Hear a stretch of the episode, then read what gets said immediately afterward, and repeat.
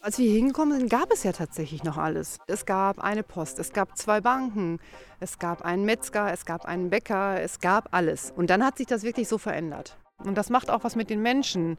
Die sehen, dass der Ort anders wird und dass er zum Schlechteren wird. Und dann ist so dieses Gefühl, ja, vielleicht auch ein bisschen Ohnmacht. Und dann muss man halt überlegen, was tut man. Ne? Resigniert man oder stellt man sich zusammen und überlegt, was geht anders? Also ich weiß ja, dass es diesmal um eine Frau geht, die ihr Dorf retten will, weil das hattest du mir in der letzten Folge schon verraten. Und jetzt höre ich da, da ist ganz viel Infrastruktur weggebrochen, ne? Und sie sagt ja sogar sowas wie, ja, das war so ein Ohnmachtsgefühl, das ist ja schon heftig. Aber die sind zusammengestanden. Ja, es geht heute tatsächlich um eine Frau, die in einem kleinen Ort am Rhein lebt, mit dem es richtig bergab geht. Und sie schließt sich mit anderen zusammen und engagiert sich und gibt denen nicht auf. Und es geht auch darum, was sich auf dem Land verändert und was die Bewohner tun können, um dort auch noch in ein paar Jahren gut leben zu können. Wir im Wandel. Geschichten vom Umbruch. Hallo zu einer neuen Folge von Wir im Wandel. Hallo. Auch diese Folge produzieren wir im Auftrag der Bundeszentrale für politische Bildung. Sonja, ich bin in einer Stadt aufgewachsen. Wie ist das bei dir? Also ich bin in einem Dorf aufgewachsen und ich war die 400. Einwohnerin, ähm, als ich auf die Welt kam, heißt es zumindest. Also ich bin aber auf jeden Fall so richtig vom Land. Du bist dann ja offensichtlich aber irgendwann weggegangen. Warum? Ich bin dann zum Studieren weg. Ähm, ja, weil die alle Unis waren ziemlich weit weg. Aber ich hatte damals auch echt Bock auf Großstadt. Und könntest du dir vorstellen, jemals wieder auf dem Land zu leben? Ja, mittlerweile durchaus, aber ich würde gerne in mein kleines Dorf zurück. Ich habe da auch so wirklich so ein bisschen Heimatgefühle und das ist jobmäßig im Moment überhaupt nicht drin. Mhm.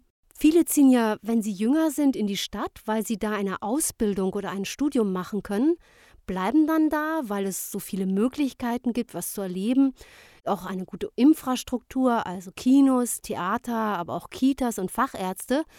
Und viele würden dann aber nicht ohne weiteres wieder aufs Land ziehen wollen.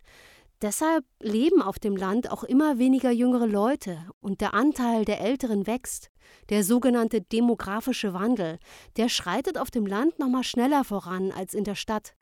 Das stellt die Gemeinden auf dem Land vor große Probleme, auch wenn es darum geht, den Bewohnern eine gute Versorgung zu bieten, dass es genügend Ärzte und Ärztinnen gibt und Schulen und Busse, die regelmäßig fahren. Und es ist so, wenn aus einem Ort erstmal Menschen abwandern, ist es nicht einfach, diesen Trend zu stoppen oder sogar zu drehen. Ja, aber in unserem Podcast geht es ja genau um so Leute, ne, die was verändern und was drehen. Und vermutlich auch die Frau, die du mir schon jetzt gerade kurz vorgestellt hast, oder? Ja, Birgit Mosler, die lebt in einem kleinen Ort, der vor ein paar Jahren nach und nach in eine Krise gerutscht ist. Und sie hatte einfach keine Lust zu resignieren. Ich bin ja nicht so veranlagt, ne? also ich habe damals tatsächlich so überlegt, was ist machbar. Mein Mann hat ja eben auch so kurz erzählt, für uns war es tatsächlich dann so, dass wir eigentlich relativ schnell überlegt haben, mit wem soll man jetzt mal sprechen und was kann man tun, weil wir beide so eher Menschen sind, die sich nicht zurücklehnen, sondern einfach dann sagen, okay, irgendwas geht doch immer. Wo wohnt denn Birgit Moster? Welchen Ort wollte sie retten? Birgit Mosler wohnt in Gried. Das ist ein Ort mit 840 Einwohnern am Niederrhein in Nordrhein-Westfalen, kurz vor der niederländischen Grenze. Der Ort liegt ganz nah am Fluss, geschützt durch einen Deich mit Rheinwiesen davor. Wir haben hier damals neu gebaut und sind 1998 hier hingezogen. Unsere Kinder sind hier groß geworden. Also die Entscheidung damals war tatsächlich für dieses Grundstück, weil ähm, wir sind ja beide Gärtner und uns hat einfach begeistert, wie dieses Grundstück dort lag, mit altem Baumbestand, mit einer uralten Hecke. Ja, und die Nähe zum Rhein und die Nähe zum Grün. Wir sind beide ziemlich gerne draußen und im Grünen und man ist hier fußläufig wirklich in zwei Minuten am Rhein und können über die Wiesen und über die Strände laufen und das ist einfach ja unglaublich schön. Birgit hat mich auf einen Spaziergang durch den Ort mitgenommen. Früher war Griedmald Hansestadt, inzwischen ist es ein Stadtteil vom einige Kilometer entfernten Kalka. Aber es gibt immer noch die schmalen Straßen und die Häuserreihen mit Backstein und verputzten Fassaden.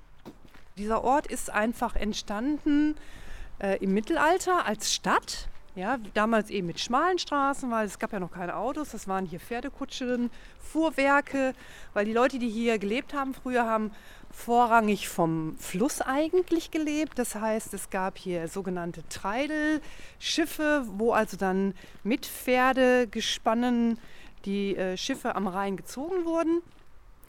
Das klingt alles ganz idyllisch eigentlich, ne? Backsteinhäuser, direkt am Rhein, Mittelalter-Flair.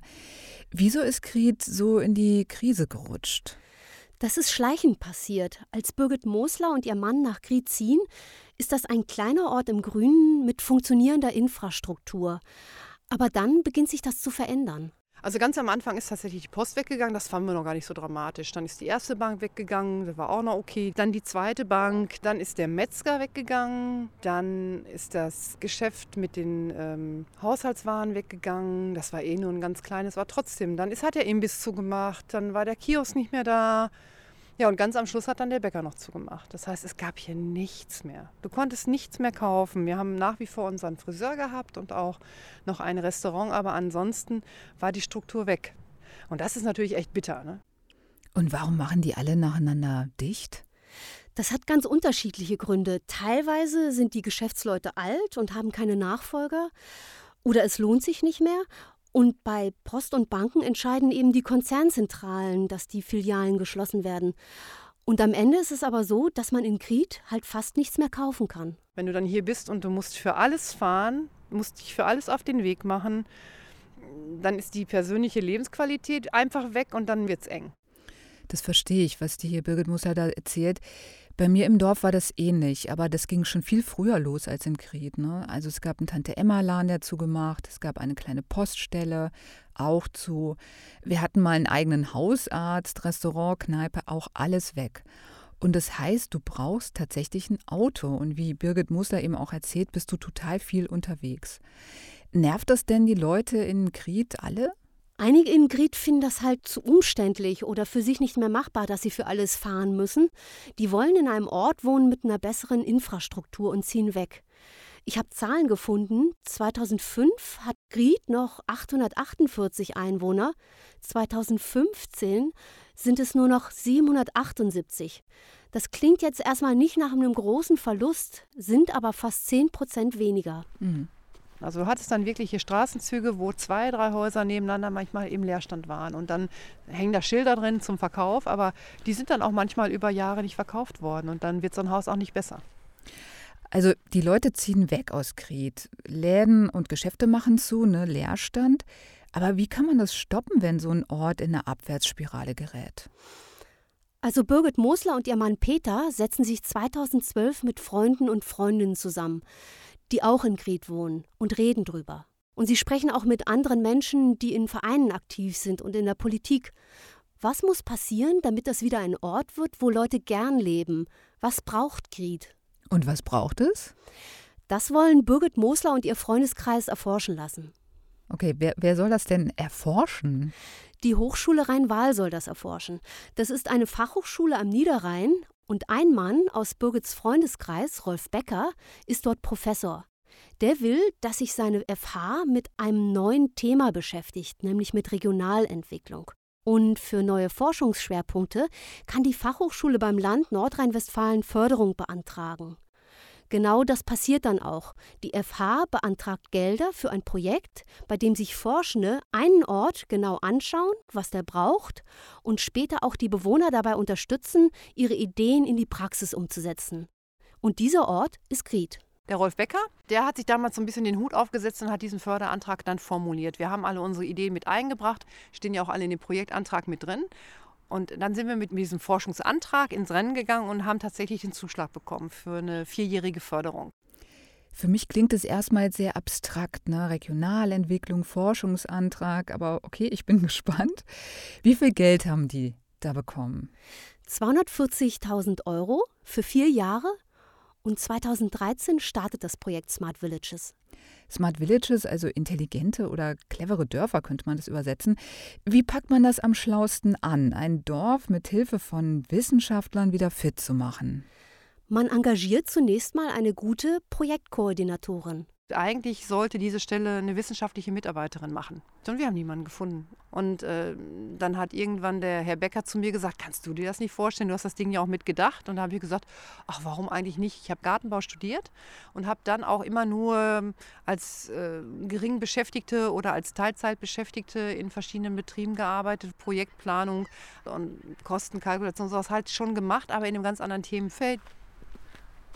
Und Birgit Mosler richtet sich also ein Büro ein in einem alten, leerstehenden Haus am Marktplatz, wo sie an drei Tagen in der Woche sitzt. Wir kommen jetzt auf den Markt. Das ist so der zentrale Ort in unserer Stadt.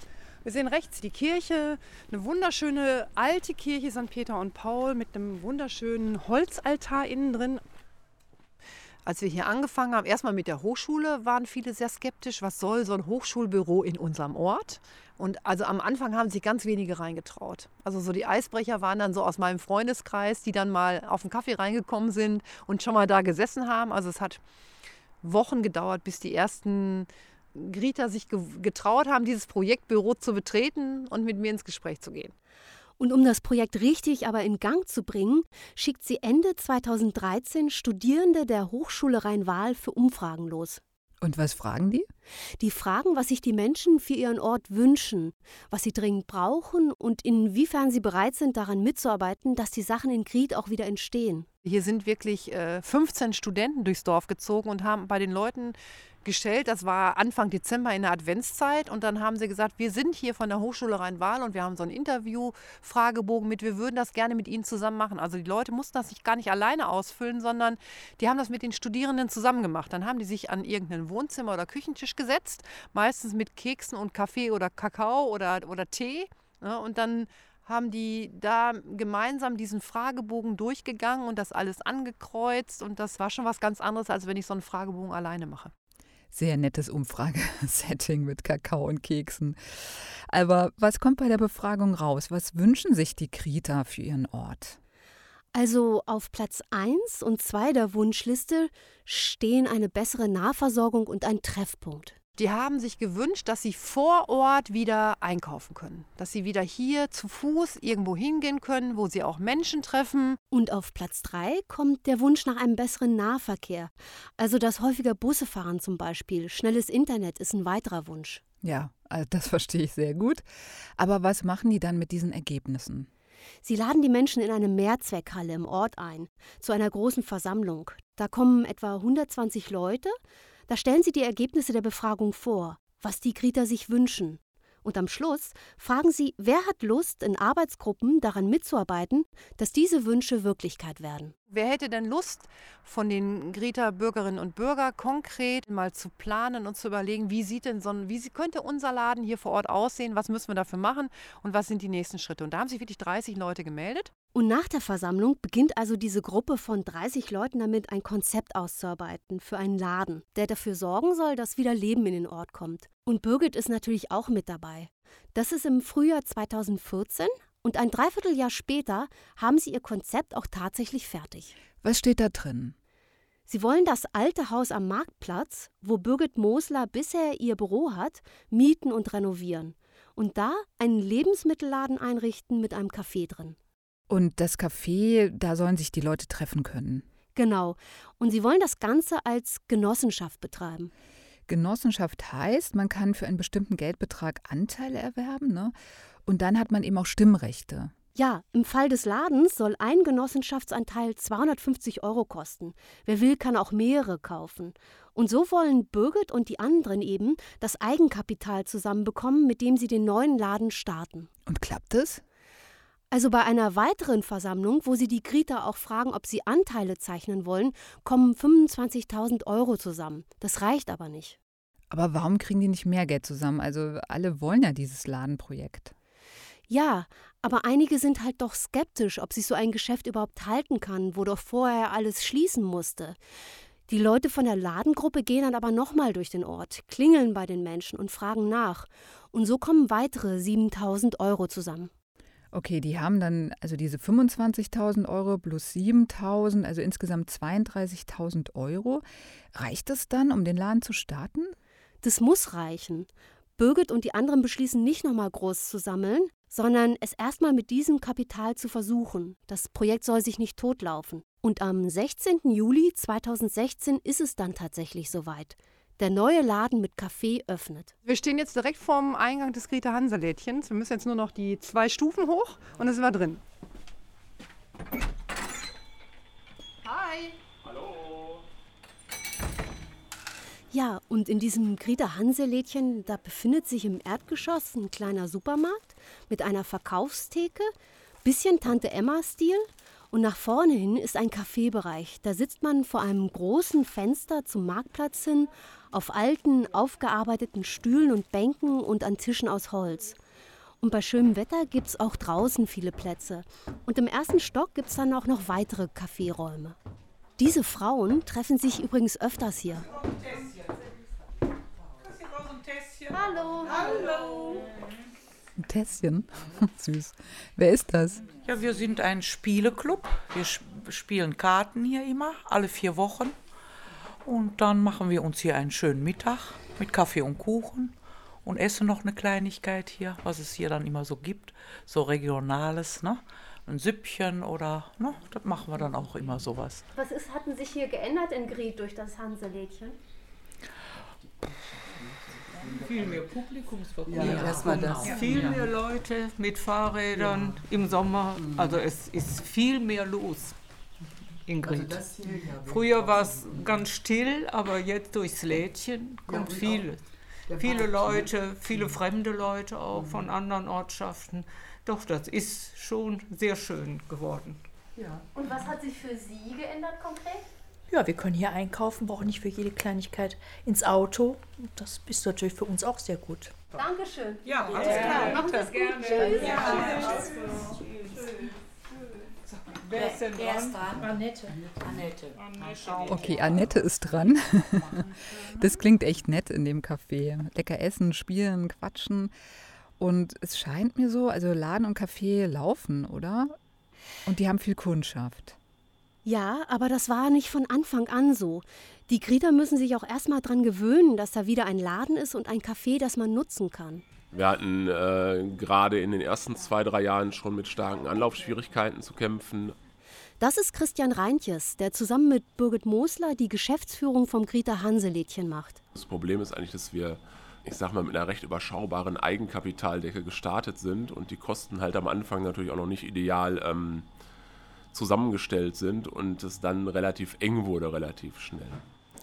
Also hat sich das dann doch gerecht, dass die am Anfang nur in Anführungsstrichen mit 32.000 Euro gestartet sind? Ja, Ich glaube, 20.000 Euro sind alleine in die, äh, ins Reparieren des Hauses reingegangen. Und in dem Moment, in dem dann die Regale drin standen und die Kühlung drin stand und die Ware gekauft haben, naja, da war das Geld auch schon mehr als weg. Okay, die behält trotz allem anscheinend wirklich ihre gute Laune. Ist toll. Aber was macht man denn, wenn man als Genossenschaft einen Laden und einen Café betreibt und dann ist kein Geld mehr da? man zieht wieder los, überredet Leute im Ort, weitere Anteile zu zeichnen, man reduziert die Kosten, arbeitet daran, dass es im Laden und im Café professionell läuft, sodass sich die Menschen wohlfühlen, dass die merken, ohne das Lädchen würde uns was fehlen. Und ganz wichtig, man hält durch. Also durchhalten können die ja anscheinend.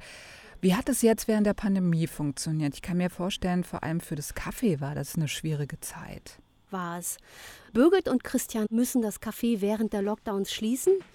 Die Einnahmen aus dem Café sind aber wichtig, um den Einkaufsladen quer zu finanzieren. Der trägt sich nämlich nicht selbst. Heißt, sie machen Verluste. Aber sie bekommen dann Hilfen vom Staat.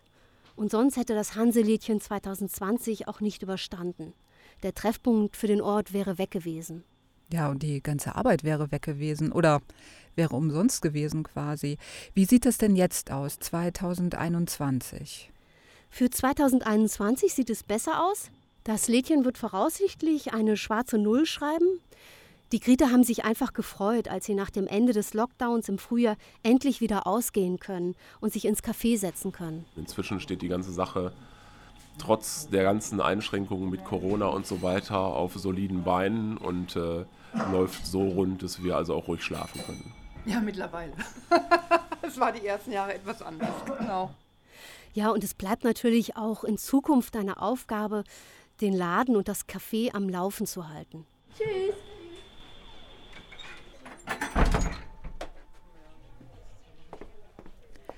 Also, okay, die Grete haben jetzt ihren Laden mit Kaffee, wo sie sich treffen können. Ne? Aber auf der Wunschliste, ne, da stand ja auch ein besserer Nahverkehr. Und es gab Leerstand, Leute sind weggezogen. Ja, und auch da hat sich viel getan. Grit hat jetzt, also Stand 2020, wieder 840 Einwohner. In fast alle leerstehenden Häuser sind neue Leute gezogen. Einige sind noch im Umbau. Es gibt einen Bürgerbus, Minibusse gelenkt von ehrenamtlichen Fahrern, die zusätzlich zu den normalen Bussen fahren. Griet hat schnelles Internet. Mittlerweile gibt es eine kleine, kleine Mini-Eisdiele. Es gibt so einen kleinen Pizzastand. Das Restaurant, was lange leer gestanden hat, ist wieder auf und in Betrieb. Ich glaube, so der ganze Ort hat sich wieder anders aufgestellt. Das klingt echt gut. Wie haben die Krieter das geschafft? Also erstmal haben Birgit Mosler und ihr Freundeskreis ja dafür gesorgt, dass es dieses Regionalentwicklungsprojekt Smart Villages gibt. Birgit und ein paar andere sind da die Motoren. Aber es machen auch viele Bewohner mit. Da werden ganz viele Sachen angestoßen. Man wendet sich zum Beispiel an den Stadtrat von Kalka, wo Grit ja ein Ortsteil von ist, ob der Rat ein Förderprogramm einsetzt, das junge Familien dabei unterstützt, alte Häuser zu kaufen und zu sanieren. Birgit Moser geht dann 2015 sogar selbst in die Lokalpolitik, sitzt als Parteilose knapp fünf Jahre im Stadtrat und die Stadt bezuschusst dann auch den Betrieb des Bürgerbusses. Also ich glaube ganz einfach, dass die Menschen gelernt haben, dass, es, dass man selber gestalten kann und dass es dann auch erfolgreich ist. Dass es also sowas gibt wie, ähm, ich habe eine Idee, die teile ich mit anderen Bürgern und wir tun uns zusammen und am Ende kommt was Gutes raus, wo alle was von haben. Ich glaube, das hat man hier erlebt. Und wenn man das einmal so erlebt hat, dann gibt es ein Bewusstsein dafür, dass man selber da auch ja, Dinge bewegen kann, auf den Weg bringen kann. Aber damit es gut läuft in Kriet oder auch woanders, dafür braucht es schon Leute wie Birgit Mosler, oder? Ja, aber nicht nur. Ich habe mich mit Peter Dehne darüber unterhalten. Dehne?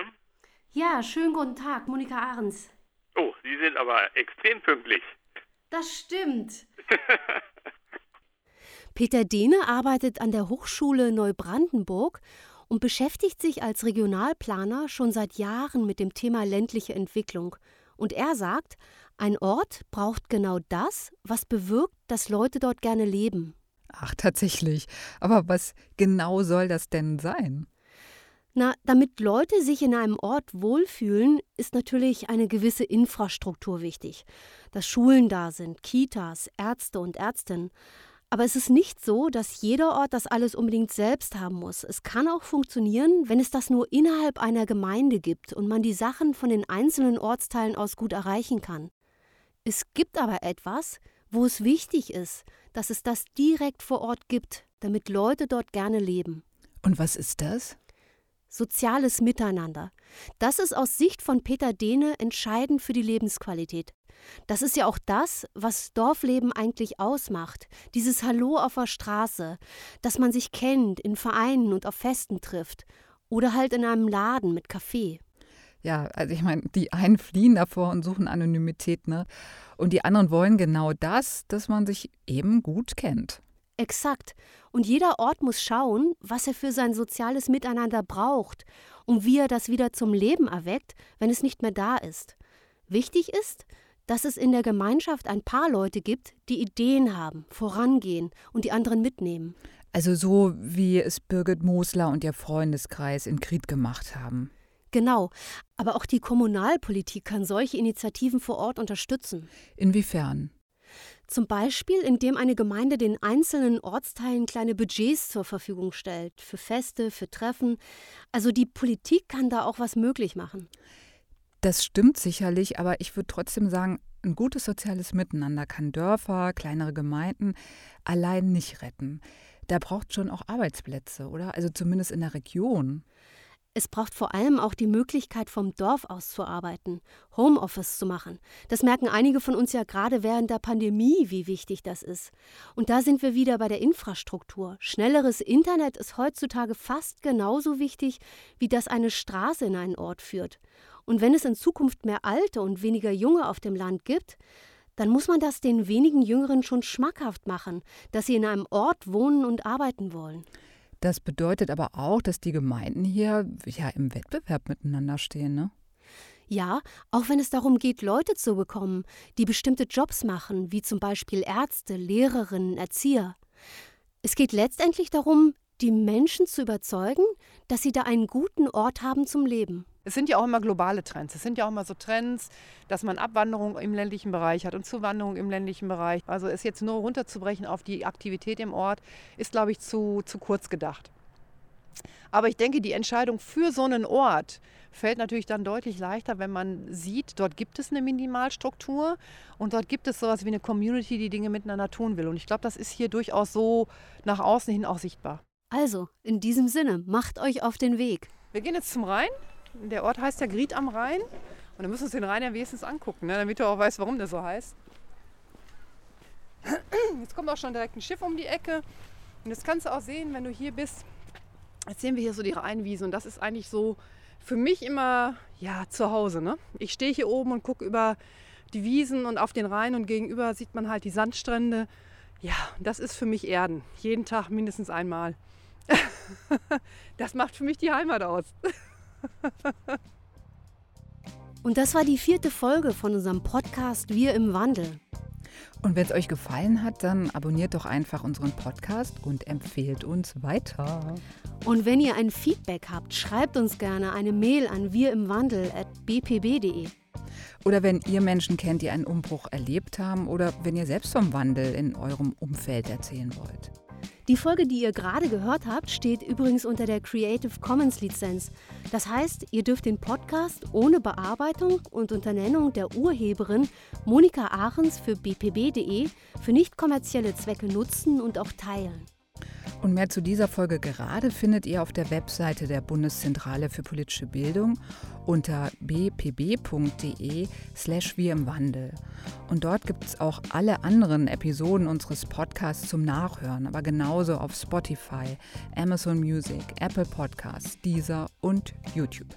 Und bei unserem Podcast sind ich, Monika Ahrens und Sonja Ernst, verantwortlich für Konzept, Recherche, Umsetzung und auch die Produktion. Bei der Bundeszentrale für politische Bildung hat Tim Schmalfeld die Redaktion und Musik Intro und Outro kommen von Alex Stojanov. Ihr hört uns wieder in einem Monat. Bis bald. Tschüss. Tschüss. Wir im Wandel. Geschichten vom Umbruch. Ein Podcast der Bundeszentrale für politische Bildung.